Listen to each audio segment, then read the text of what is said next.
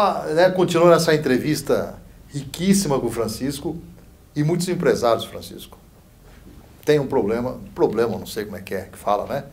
Que é o famoso custo fixo. Que tipo de análise hoje o empresário deve fazer imediatamente? Deve fazer amanhã cedo. Para ele visualizar o custo fixo e o que, que dá para ele tirar ou não. Por favor. Posso fazer uma brincadeira? Pode. Não existe custo fixo. Uau.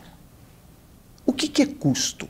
Custo é tudo aquilo que eu tiro do estoque para realizar uma venda, se for uma mercadoria, é toda a matéria-prima que eu tiro do estoque para produzir um produto.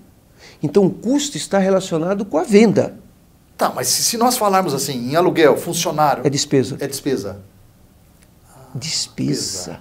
Olha, olha a grande diferença. Custo é tudo aquilo que eu tiro de algum canto Tá. para realizar a venda. Ok. E despesa?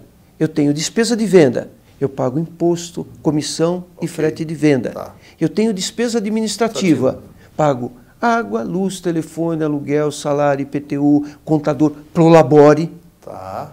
E o que é despesa financeira? São as despesas que eu tenho hoje com o banco, tarifas, os juros que eventualmente eu estou dizer, isso pagando. que a gente aprendeu de custo fixo, você está traduzindo de uma outra forma. Não, não. Existe despesa. Despesa.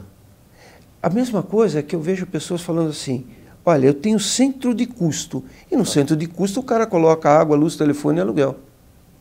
E não eu é. posso, não, posso ter centro de despesa, centro de gasto. Eu então, o brasileiro, ele, por falta daquela, daquele ensinamento Desde o colégio, na financeiro, faculdade. tudo. né? A educação financeira é falha nesse país. Às vezes, ele usa termos errados. Eu vou dar um exemplo. O que, que é receita dentro de uma empresa? Teoricamente, a venda, o que entra de dinheiro. Teoricamente, isso. Perfeito. Que a gente aprendeu. A receita ela é dividida em cinco caixinhas. A venda a prazo e à vista. Inadimplência. Antecipação de recebíveis.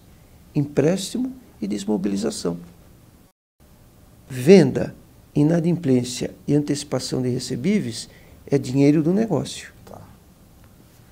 Empréstimo e desmobilização, fábrica de dinheiro.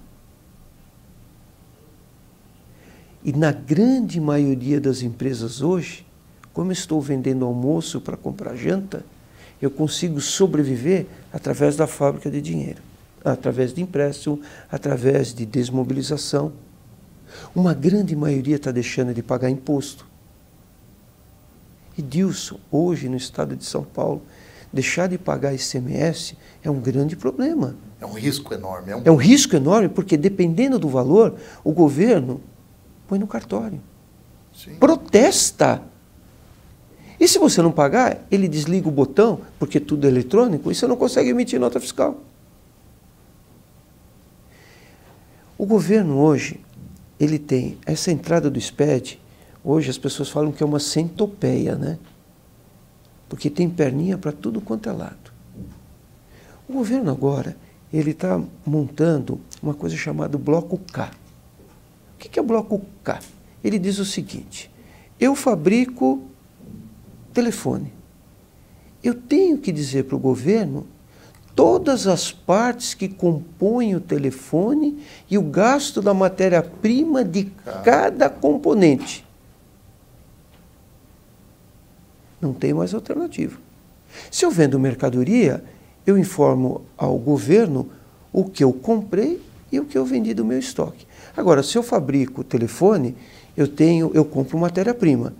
E eu tenho que dizer quanto eu gasto de matéria-prima em cada peça, para que o governo consiga controlar o estoque de matéria-prima. E Dilson, olha o que está acontecendo hoje. Eu compro com nota fiscal. Teoricamente, eu tenho que comprar com nota fiscal e vender com nota fiscal. Hoje tem alguns empresários que compram sem nota e vendem sem nota.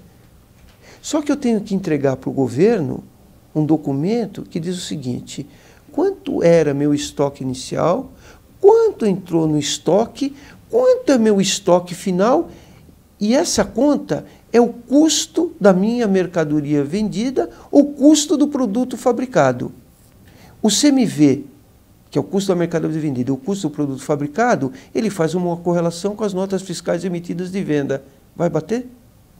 Não.